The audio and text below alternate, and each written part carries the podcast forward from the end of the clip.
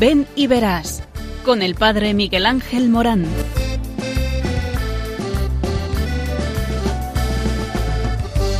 Aunque sean muchas las preguntas y si te surgen tantas dudas de si es verdad lo que te canta. Él te conoce desde antes, sabe tu nombre y lo que vives y lo que siempre vas buscando. Escucha dentro su llamado, verás él pasa a tu lado y tu respuesta va esperando. Ven y verás. Ven y verás. Muy buenas tardes a todos. Estamos en este programa que habla del sentido de la vida. Porque, ¿sabes una cosa? El sentido de la vida está en el tesoro de tu corazón. ¿Y cuál es el tesoro del corazón por el que vibra el corazón? El amor. Y nunca, nunca se habla tanto de amor como en el tiempo de la Navidad. Estamos en Adviento, a las puertas de la Navidad, y ahí el niño Dios nos habla de amor, el amor tierno de un Dios que se encarna por ti, por mí.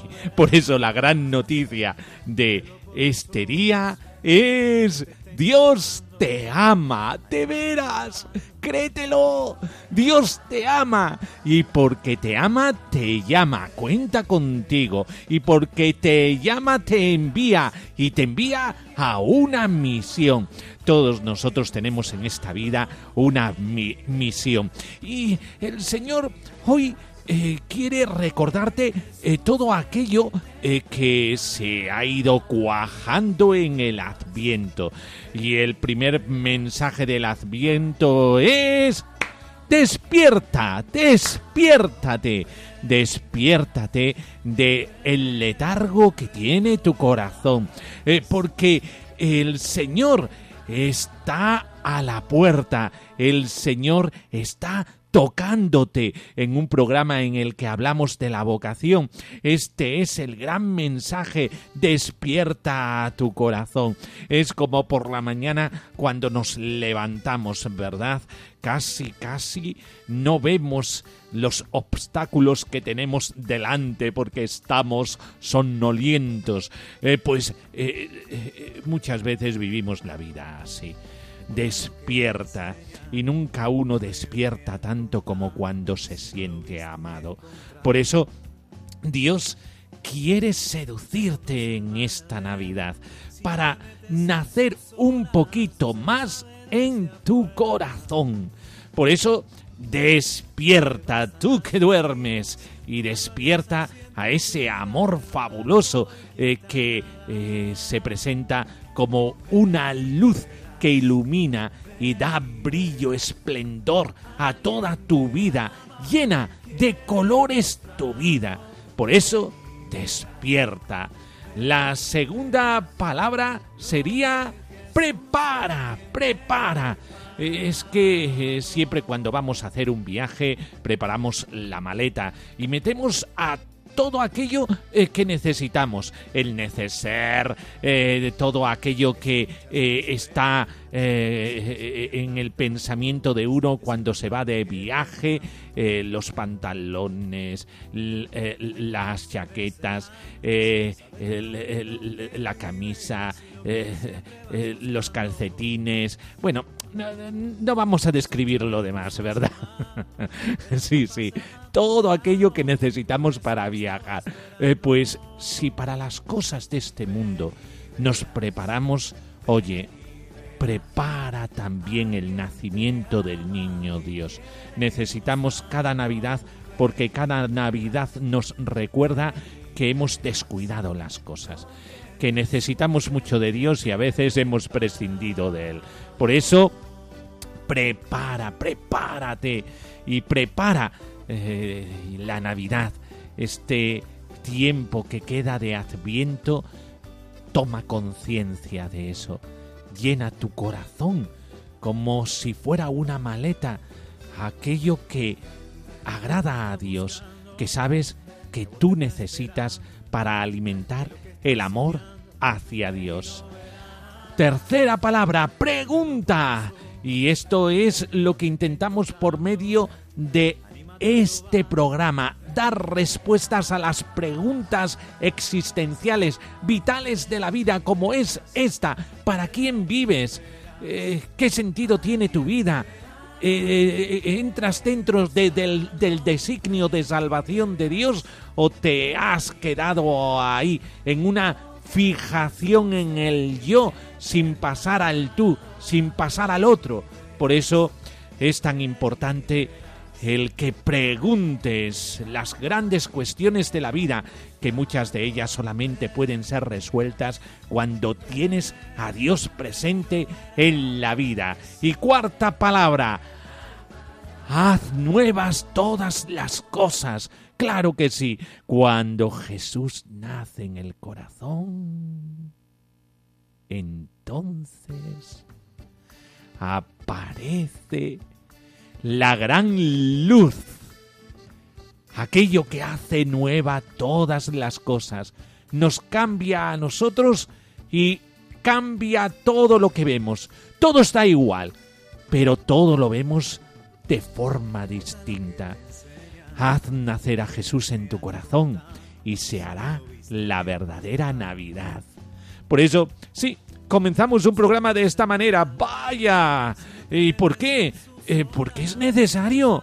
Tenemos que enraizarnos en este adviento para que crezca el árbol y dé fruto. Y los frutos son los frutos que el Señor te trae en la Navidad. Esos frutos del amor, de la paz, de la justicia, de la alegría, de la tranquilidad y la serenidad, de la confianza. Todo está ahí. Por eso en este programa vamos a tener oración, vamos a tener palabra de Dios, vamos a tener música, vamos a tener eh, eh, un testimonio de vida fabuloso, vamos a tener una pequeña reflexión vocacional. Es que no te lo puedes perder, estate al tanto, apoya eh, tu oído y escucha, no te apartes del receptor, porque hoy, hoy, puede ser nuevo para ti gracias a la escucha, a hacer que estas palabras lleguen a tu corazón, al tanto del receptor, que hay mucho que escuchar.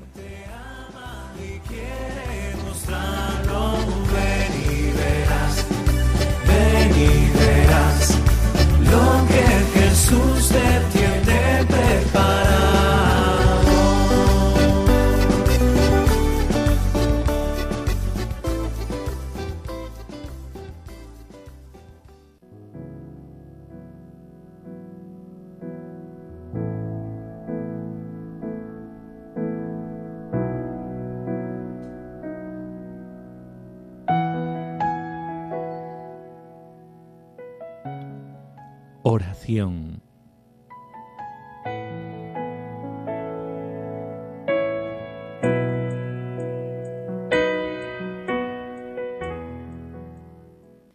El Espíritu viene en ayuda de nuestra flaqueza.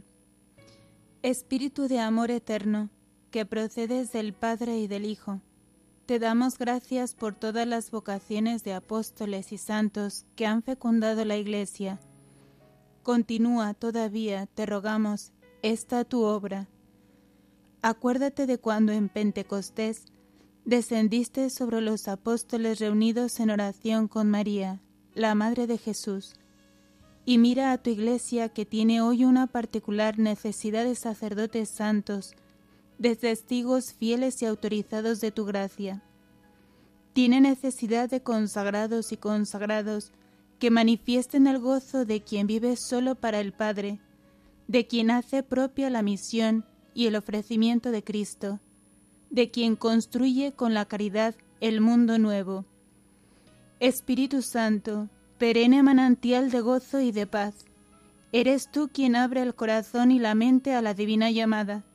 Eres tú quien hace eficaz cada impulso al bien, a la verdad, a la caridad. Tus gemidos inefables suben al Padre desde el corazón de la Iglesia que sufre y lucha por el Evangelio.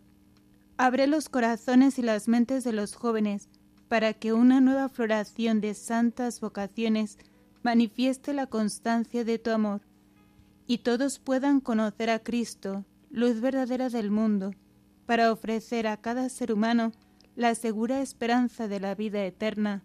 Amén.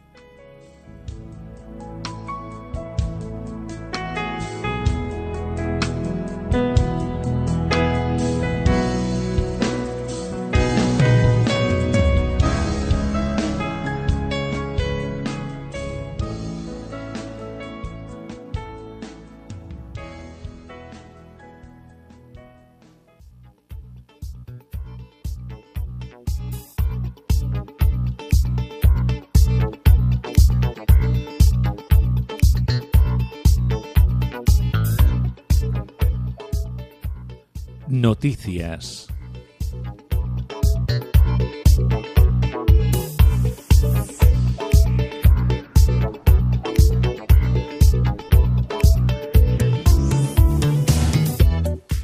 Semana de Cine Espiritual 2022 en el seminario de la Diócesis de Coria Cáceres. Se va a celebrar el decimoctava Semana de Cine Espiritual, iniciativa que coordina el Departamento de Pastoral de Juventud de la Conferencia Episcopal Española y desarrollan muchas de las diócesis de la geografía española. Bastantes colegios ya participan en esta propuesta, que es una propuesta de valores y que se celebra en el seminario queriendo ser un motivo de llamada a la vocación al sacerdocio, a la vida consagrada, al matrimonio, a una vida de entrega a los demás en la misión. Eh, por eso, esta semana de cine espiritual quiere integrar muchos valores. La valoración por parte de alumnos y profesores es muy buena. Quiere ser un referente de los valores cristianos, herramienta de la nueva evangelización e impulso vocacional para construir la cultura de la llamada. Por eso se celebra en el seminario, en el aula Papa Francisco, e invitando a los jóvenes a seguir a Jesucristo y a conocer el seminario.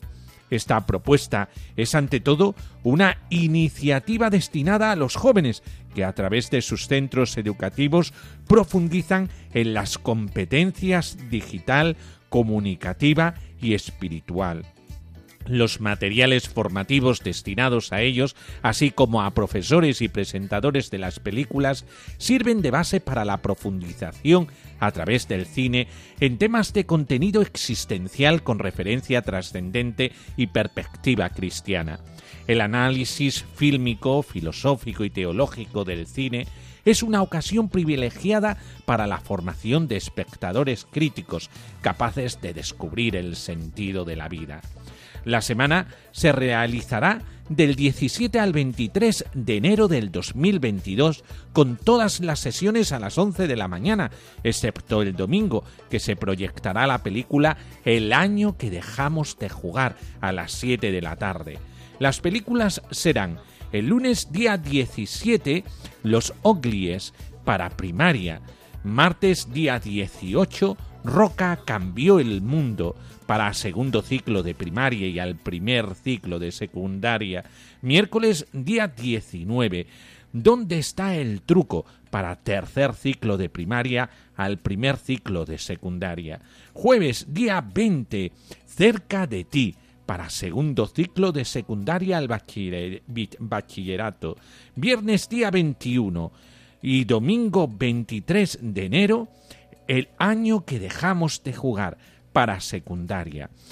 Todo en este auditorio que acabamos de comentar, Papa Francisco del Seminario Diocesano de Coria Cáceres, citó en Avenida de la Universidad 3 de Cáceres.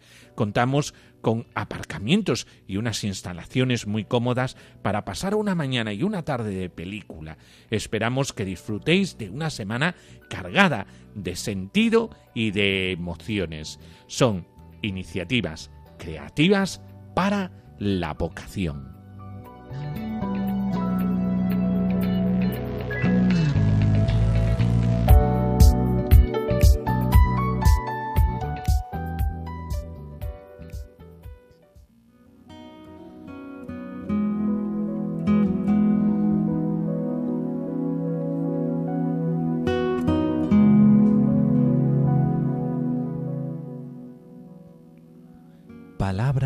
De Dios.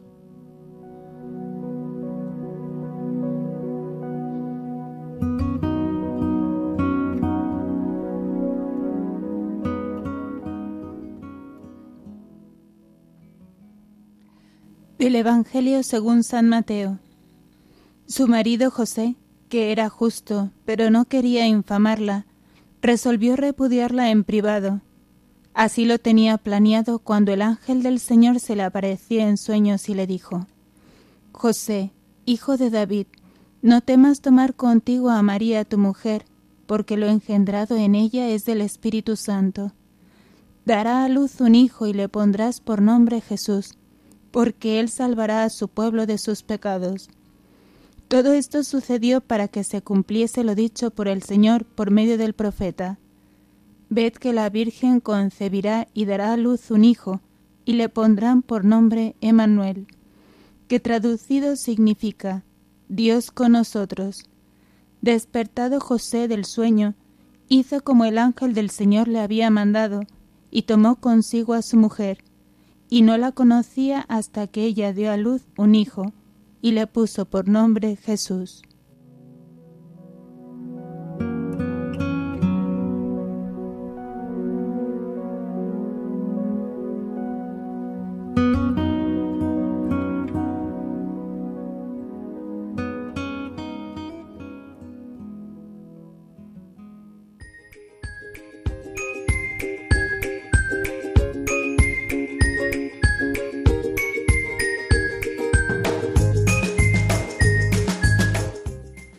Reflexión.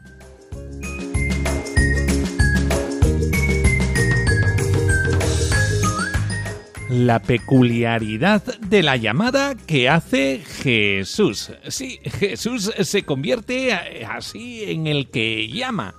La llamada divina tiene voz y rostro humanos. Es el rostro de Jesús. Y ojalá tú te atrevas a mirarlo. Sobre todo ahora que celebramos pronto la Navidad y que vamos a ver a un rostro niño, bebé. ¿Quién teme entrar en las coordenadas de la mirada de un bebé? Nadie, ¿verdad? Enternece. Y por eso Jesús quiere mirarte, como miraba a todos aquellos que se encontraban con él en el Evangelio. Y ahora Jesús te mira con rostro de niño, con rostro de bebé. ¿Quién puede resistirse ante la mirada de un niño alegre, vital, vivo? Si es que la mirada de Jesús en la Navidad es una mirada tan incluyente que no puedes dejar de mirar. Jesús llama para que sus discípulos le sigan a Él. No una escuela de doctrina o un estilo de vida. Es una relación personal. Por la unidad entre el Padre y el Hijo, la llamada que hace Jesús es llamada que Dios dirige a cada hombre. Sí, a ti también que me escuchas. No mires para los lados, ¿eh? También para ti. Dios tiene una mirada para ti. Es el elegido elector. Llama a las ovejas por su nombre, pero no son suyas, son del Padre. Él dice, mis ovejas escuchan mi voz y yo las conozco, y ellas me siguen, y yo les doy la vida eterna. No perecerán para siempre, y nadie las arrebatará de mi mano. Mi Padre, lo que me ha dado es mayor que todo, y nadie puede arrebatarlas de la mano de mi Padre. Yo y el Padre somos uno. Juan 10, 27, 30. ¿Cómo resuena en nosotros esto de mis ovejas escuchan mi voz. Cuando estamos escuchando la radio y ahí el sentido se centra en oír. Por eso, oye, que Jesús te llama. Está a la puerta de tu corazón. Quiere entrar. ¿Le vas a dejar entrar? Ay, si es que nuestra vida es unas continuas posadas, en donde parece que el Señor está continuamente pegando a la puerta y nosotros no le hacemos caso y todo se queda en silencio. Ya que Jesús realiza la misión que el Padre le ha encomendado, en la llamada que dirige al hombre, a ti, y en la respuesta que éste da, la tuya, se pone de manifiesto el misterio del amor de Dios que busca al hombre para ofrecerle entrar en un diálogo personal. Nadie puede venir a mí si no lo atrae el Padre que me ha enviado, dice Juan 6:44. Por eso, Dios te mira. Y te mira en esta Navidad para que le abras la puerta le hagas un pesebre mucho mejor que el pesebre que él tuvo cuando vino aquella primera vez. La fe en Dios es el fundamento de la llamada de Jesús. El cristiano es llamado en Cristo a seguir a Cristo. Al aceptar la llamada entra en la misma órbita y el mismo dinamismo de Cristo y por tanto a asumir la participación en la obra de salvación y el plan del Padre realizado en el tiempo y el espacio humanos. Él es imagen del Dios invisible. Colosenses 1:15. Jesús, con su respuesta a Dios, le da carne a la respuesta del hombre y la hace visible y concreta. Se convierte así en primogénito de toda criatura, porque con su respuesta va por delante de todos sus hermanos. De esta manera, la imagen de Dios inscrita en el corazón del hombre, pero en estado latente y además ofuscada por el pecado, alcanza su máxima revelación y realización. Siguiendo a Jesús, la imagen de Dios en el hombre cobra todo su esplendor y la respuesta humana se hace fuerte y específica en las condiciones existenciales de la persona. Por eso, cuando tú decides seguir a Jesús, entonces cambia tu rostro. Empiezas a vivir todo de otra manera. Al principio de este programa hablamos de Jesús hace todas las cosas nuevas. Por eso, en esta Navidad, quiere nacer en el pesebre de tu corazón. Quiere que le acojas, y con Él esa relación personal, concreta, y que hace que la vida cambie, tenga otra perspectiva. Es la perspectiva de su amor. Y cuando conoces su amor, a Cristo lo ves en todas las personas, en todas las circunstancias en todos los momentos. Hazle un guiño al amor de Dios y Dios hará el resto.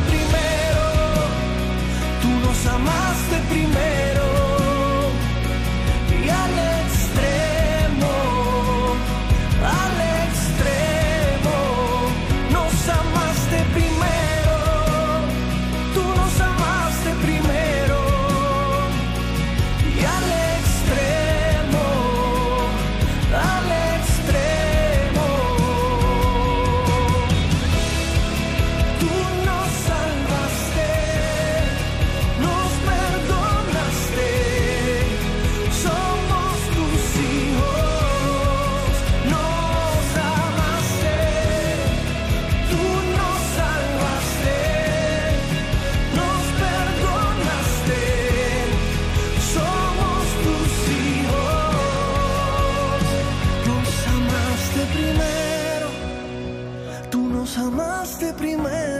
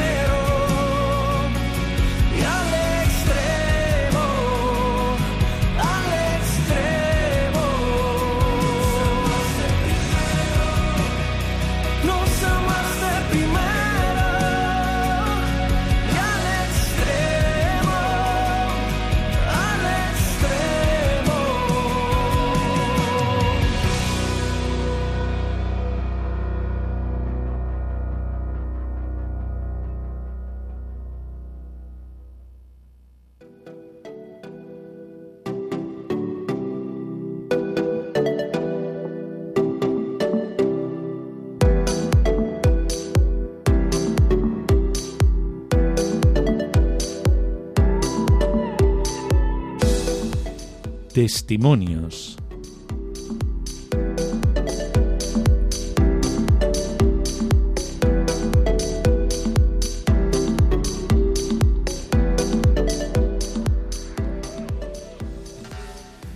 Estamos en el programa Ven y Verás y no puede faltar en este programa los testimonios porque eh, tenemos que ir directamente al corazón y el vibrar con los misioneros, aquellos que están ahí en la vanguardia de la evangelización en el mundo, eh, no podemos prescindir de ese testimonio. Y tenemos la gran suerte eh, de tener en nuestro estudio de Radio María a Daniel Cerezo Ruiz.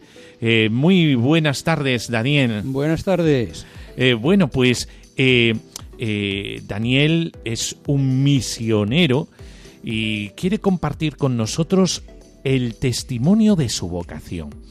Eh, y claro, la primera pregunta que tendríamos que dirigir a Daniel es eh, cómo Dios le llamó eh, primero a ser sacerdote, porque esto es el estado de vida al que el Señor le ha llamado para santificarse y para santificar a la Iglesia.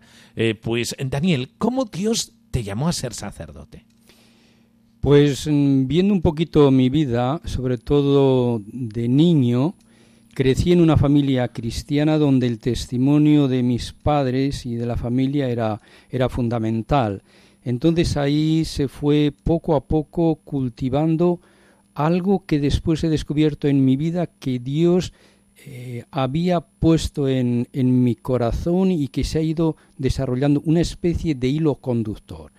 Y casi este hilo conductor lo reflejo allá cuando tenía siete u ocho años, de haber visto en mi pueblo, soy de un pueblecito de Burgos, de Padilla de Abajo, que vinieron unos misioneros y nos enseñaron una película en aquellos tiempos, estoy hablando de los años 63, 62, 63, una película allí en la plaza del pueblo en blanco y negro, una película sobre África y lo que hacían allí los misioneros. Todavía la tengo en la retina de mis ojos y sobre todo en el corazón. Todavía cuando hago un esfuerzo llego a, captar aquello que estaba viendo y creo que ese fue el primer indicio, la primera semilla que Dios fue sembrando ahí en mi vocación ya con unas connotaciones quizás misioneras sin que yo en aquel tiempo lo supiera. Unido a esto también fue la necesidad que yo veía en muchos niños de mi pueblo, eran tiempos un poco más bien duros y había familias que no podían pues eso permitirse ciertos lujos como era que incluso algunos niños ni llevaran a veces zapatos o zapatillas. A mí aquello desde pequeño lo recuerdo y me tocó en las entrañas. Entonces, entre lo que veía, lo que vi allí y tal, ha habido algo en mi vida que lo pongo ahora, después de muchos años lo he, lo he eh, captado, lo he percibido y era eso, ¿no? Lo que hay de Dios en mí y que habla a los otros de Dios. Descubrir esto para una persona, para mí es el todo. Para mí es la felicidad inmensa y la realización de una vida. Es haber descubierto, y yo creo que en mi vida es esa compasión y esa cercanía al necesitado. Eso ha sido y sigue siendo fundamental. Eh, ¿En qué seminario estudiaste? Bueno, yo estudié en el seminario diocesano de Burgos, estuve en el seminario menor, en aquellos tiempos, pues para mí lo, lo, importante era jugar al fútbol y al baloncesto, se me daba muy bien y disfrutaba con aquello. Los latines y aquellas cosas ya no disfrutaba tanto, pero bueno, iba, iba pasando. Y bueno, la, ya en, cuarto de, de, latín, que sería ya teniendo 14, 15 años, ya empecé a ir a algunas eh, Pascuas misioneras y tener algún contacto ya con misioneros. Teníamos un, una especie de club en el seminario, el club misionero. Pero. Venía un misionero con barbas, me acuerdo todavía de él.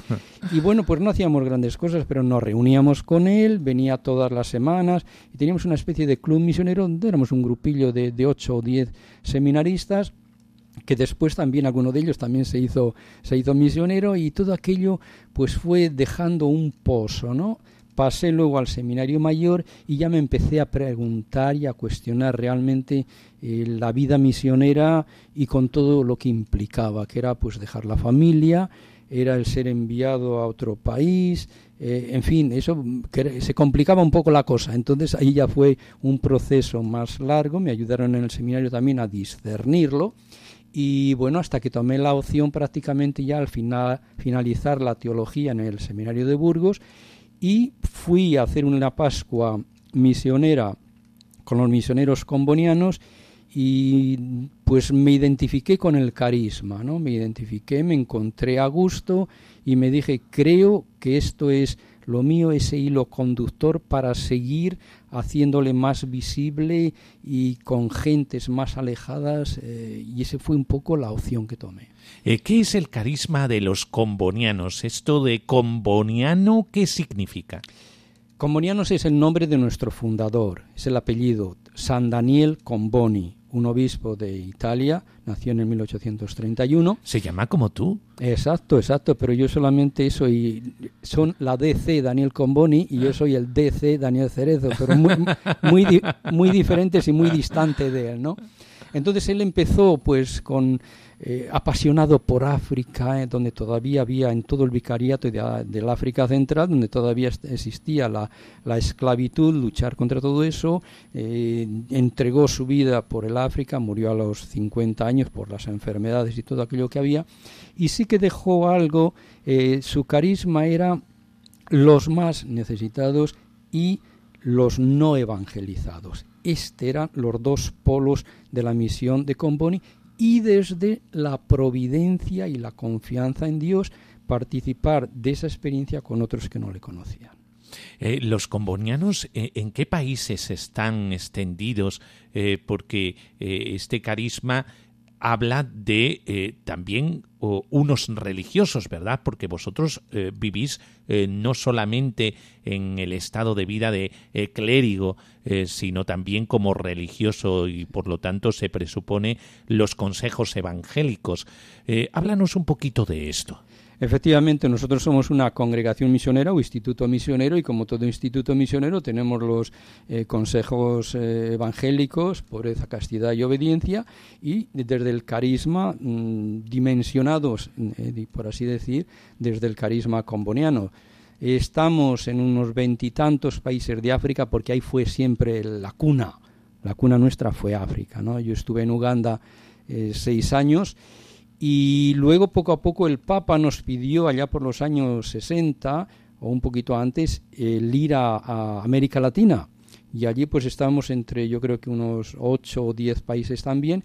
Y últimamente a final de los años 80, eh, sobre todo desde Juan Pablo II, que ya se, eh, se lanzó la, que la misión de la Iglesia se abriera a Asia, la, la, diríamos un poquitín la asignatura pendiente de, de, la Iglesia, donde está la gran masa humana y la presencia de la Iglesia es prácticamente pues muy minoritaria. Entonces se nos pidió y nosotros como efectivamente como una congregación esencialmente misionera, pues nos cuestionamos y nos dijimos que no podíamos estar dar las espaldas a África, un instituto misionero que es agentes para los no evangelizados o para los que no conocen a Jesús, entonces vimos ahí una oportunidad también y una llamada de la Iglesia para involucrarnos y allí ahora estamos en, en, cuatro, en cuatro lugares o cuatro países ¿no? del, del Asia.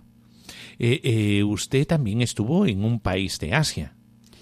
Yo he estado los últimos 27 años, he estado en, bueno, menos tres años y medio que estuve aquí en España, pero he estado en, en Macao, en el mundo chino y en China. El trabajo realizado fue siempre en, en China, pero desde Macao, con una misión itinerante ¿eh? de, de acompañar a la Iglesia de China, una, una, situación muy compleja que quizás pues conozcan algo y, ahí estamos, ahí estamos. Qué difícil eh, la evangelización en aquellos lugares más desfavorecidos, que por supuesto siempre hemos dicho que los países más pobres están en África, mundialmente hablando, y también en Asia los más necesitados desde el punto de vista eh, también del Evangelio, porque aunque sean más pudientes, eh, es un mundo muy materialista. Eh, estuvo, dice que cuántos años en China? Pues uno, yo desde el 91, llegué en el 91. Desde el 91 en sí, China. 26, 27 años, sí. Y allí cómo desarrolló eh, la labor de misionero, porque eh, que yo sepa, en China eh, los católicos en comunión con Roma lo tienen difícil. Pues no solamente difícil, sino bastante difícil. Nosotros llegamos a Macao, enseguida la congregación optó por el mundo chino. Claro, estamos hablando ahí de la gran masa humana, por así decir, de Asia, 1300, más de 1.300 millones de personas, y entonces empezamos pues por un lugar muy pequeñito, que era Macao, de donde apenas si había una presencia de un instituto genuinamente o esencialmente misionero. Se comenzó con el estudio de la lengua, con el chino cantonés, que es lo que se habla en Macao. Y ahí viene la gran travesía del desierto del misionero, de sentirte como un cero a la izquierda. Es decir, eres un don nadie porque ni puedes hablar, ni sabes lo que te está escrito. Entonces, para mí, venir de África, donde tenía las 24 horas del día ocupado de aquí para allá, llegar ahí al contexto chino, donde el primer año y medio era el estudio de la lengua y sin nada más, fue una travesía del desierto donde realmente experimenté mi fragilidad, mi pequeñez, mi pobreza, pero eso me ayudó luego para afrontar lo que venía más tarde. El perfil del africano es un perfil muy distinto al perfil del chino. Háblanos un poquito del perfil africano y del perfil chino. El perfil africano es la alegría, el canto, es la danza, es la cercanía. Yo me acuerdo de haber llegado a, Kampala, que iba desde Nairobi a Kampala la primera vez que llegué, y la gente ya se me quedaba un poco mirando. Al día siguiente ya empezaban a, a saludarme. El tercer día ya me daban la mano. Esto en un contexto chino es absolutamente imposible. En primer lugar, por la lengua, ¿no? Entonces el, africano es... Eh, mucho más cercano, mucho más abierto en este sentido, de eh, la alegría, el gozo, como que no pasa nada, ¿no? me acuerdo de cantidad de niños que no tenían nada, pero la alegría estaba siempre, siempre en sus labios, en su boca, ¿no? Este es lo, lo, fascinante y lo increíble. El chino, en, en cambio, eh, controla mucho las emociones, las emociones del corazón, ¿no? Ya lo decía eh, Confucio, que no podemos dejar que nos controle la emoción. ¿eh? Que tiene que ser un poco todo como el, digamos, una especie de nirvana, de que, bueno, los, los sentimientos los controlo yo, no me controlan a mí y esto todavía pues sigue un poquito, entonces las, las eh, manifestaciones afectuosas pues son bastante distantes. Claro, para un extranjero que llega y que no sabe el chino, te pasas los dos o tres primeros años pues una travesía del desierto, que voy, vuelvo a decir lo de antes, duro y difícil. Una vez que entras ya también en la cultura china, entonces ya todo cambia ver ya al chino mucho más dicharachero, mucho más abierto, eh, te hacen bromas, se ríen, nos reímos y todo eso, un contexto también donde quizás las amistades, porque China es todo, eh, la cultura china es el mundo de las relaciones. Este es donde está el gran, el gran, ya lo decía Confucio, ¿no? Con, con las cinco relaciones, tanto del emperador con los súbditos como de el marido y la mujer, los padres y el primer hijo, los padres y los otros hijos, y luego entre los hermanos entre sí. Entonces, esa era la importancia. Y esto lo he percibido porque después de muchos años esas relaciones siguen perdurando. Entonces, pues hay sus diferencias y también sus eh, similitudes, por así decir. Hablamos también de relaciones eh, interconfesionales o eh, el diálogo interreligioso. y hablamos del confucianismo y del budismo. entonces, este diálogo con las otras religiones, ¿cómo lo lleva un misionero? En Macao, claro, Macao era un contexto y sigue siendo con una cierta libertad, mucha más apertura, fue colonia portuguesa, pasó a China en el 99. Entonces allí eh, recuerdo que se, allá en el año 2000 empezamos una a nivel de eh, ecuménico, empezamos el día de la fiesta de San Pablo, siempre relación con los protestantes, una oración que se ha venido perpetuando hasta el día de hoy a ese nivel ecuménico. A nivel ya más eh, con los budistas ya es más complejo y se ha realizado y se sigue realizando ya más a nivel de persona a persona, más que a nivel institucional. En China eh, pasa lo mismo. Hay ciertas eh, experiencias interesantes, pero siempre de individuo con individuo o alguna asociación budista con alguna parroquia o con algún sacerdote porque donde la Iglesia en China lo que está invirtiendo es la relación entre la comunidad clandestina y la comunidad registrada o pública. Ahí es donde se están invirtiendo todas las energías de la iglesia. Entonces, no hay o hay muy poco espacio y muy poco, mm, sí, diríamos espacio para dar ese salto cuando se ve primero vamos a arreglar la casa para que después podamos entablar también un diálogo que ya digo hay a nivel de, diálogos individuales, de relaciones individuales de personas, pero no tanto como la institución como tal eclesial. Siempre vemos resultados y pedimos resultados de tantos años, por ejemplo, de misión en un mundo eficientista como el que tenemos, siempre vamos a esos resultados. A pesar de eso, eh, tenemos que preguntar, después de tantos años, ¿cuántos católicos hay en Macao?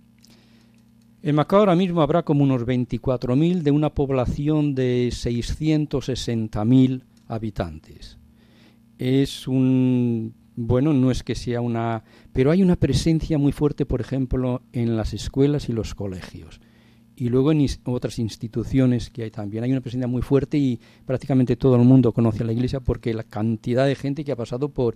Habrá unos 34.000 eh, estudiantes que, estudian en las, eh, en las escuelas de, la Iglesia, lo cual quiere decir que han tenido una relación con la Iglesia, una relación normalmente positiva y, y atractiva, ¿no? Si pasamos a China ya tenemos ahí un prácticamente un 1.1 o 2%. De, 100, de 1.300 millones habrá unos 14, 16 millones de cristianos. También tienen eh, su impronta en la Iglesia porque la Iglesia de China es curioso, pero desde la apertura de las reformas económicas hubo una manifestación de una iglesia samaritana, una iglesia servicial, una iglesia también al servicio de, la sociedad y eso ha impactado. El, sentido este del servicio, de la compasión, siempre ha impactado al pueblo chino. Y Daniel, hay una pregunta que siempre hacemos a todos aquellos que viven un estado de vida. Y es esta pregunta, Daniel, ¿eres feliz siendo misionero? Sí, yo lo que eh, he dicho y siempre que ha sido la misión, me he realizado como, como misionero, sigo realizándome y yo creo que lo que he dicho otras veces, una vez yendo en un autobús allí en Macao vi en un restaurante eh, donde ponía un letrero, dice, comer comida mala, dice, la vida es breve, no se puede comer comida mala. Era un anuncio fabuloso. Yo lo traduzco a, mi vida y es esto. La vida es breve, no podemos andar con nimieces y comiendo las migas que se caen de la mesa cuando en el plato tengo el gran plato que es el poder experimentar la presencia de Dios en mi vida, sentirlo que camina conmigo y luego compartirlo con los otros, con otras culturas y con esto. Para mí, esta es la realización de la persona humana y del misionero. Muchas gracias, Daniel, por compartir con nosotros esta experiencia de vida misionera tan riquísima. Ojalá muchos jóvenes escuchándonos se atrevan a decir que sí al Señor ante el entusiasmo y el reto de la misión, que da sentido completamente a la vida. Muchas gracias Daniel por compartir con nosotros aquí en Radio María, en Ven y Verás. Muchas gracias Daniel. Gracias a vosotros.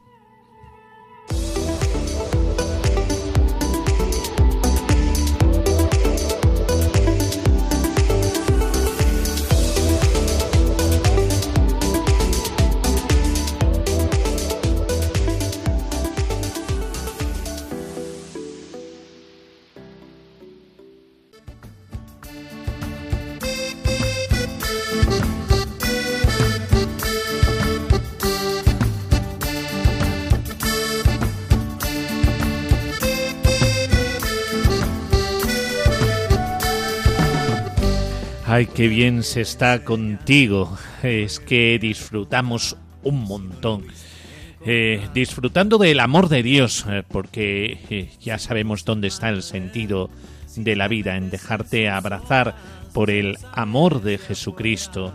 Él está ahí a la puerta y está queriendo que tú despiertes, que tú te prepares, que tú preguntes, que hagas nuevas todas las cosas que Él te llama y te llama a una relación profunda que cambie toda tu vida. Y de esto hablamos en este programa, porque eh, hablamos de aquello que realmente nos hace vivir, el sentir el amor y el dar el amor. Y es que ahí está todo condensado. Y si te das cuenta, todo lo que tú vives parte de ahí y tiene como centro esta cuestión, el amor. y hemos conocido el amor verdadero, el amor de Dios en Jesucristo. Y por eso te invita a esto, a seguirle. ¿Y dónde? Pues en el estado de vida que eh, la Iglesia ofrece para vivir este amor como sacerdote, como religioso religiosa, como matrimonio cristiano, eh, como misionero. Y es que eh, Dios ha diseñado todo para tu felicidad en el amor. Y hasta que no encuentras ese amor, no consigues la felicidad. Pues podéis poneros en contacto con nosotros por medio de este correo electrónico. Ven y verás uno en número arroba radiomaria.es. Ven y verás uno arroba radiomaria.es. Y eh, escribirnos, consultarnos, preguntarnos. Nosotros responderemos. Esto es muy importante en esta familia de Radio María, esta interacción entre aquellos que estamos aquí detrás de los micrófonos y aquellos que estáis allá eh, detrás del receptor. Pues ya sabéis, escribirnos y os contestaremos. Eh, ya solamente queda lo de siempre, hablar bien de nosotros. Y por eso eh, bendecimos diciendo, bendice Señor a todos aquellos que nos escuchan. La bendición de Dios Todopoderoso, Padre, Hijo y Espíritu Santo, descienda sobre nosotros. Amén. Pues hasta el próximo programa, aquí, en Ven y Verás, en Radio María, como no puede ser de otra manera. Aquí es donde cultivamos el corazón. Hasta el próximo día. Adiós.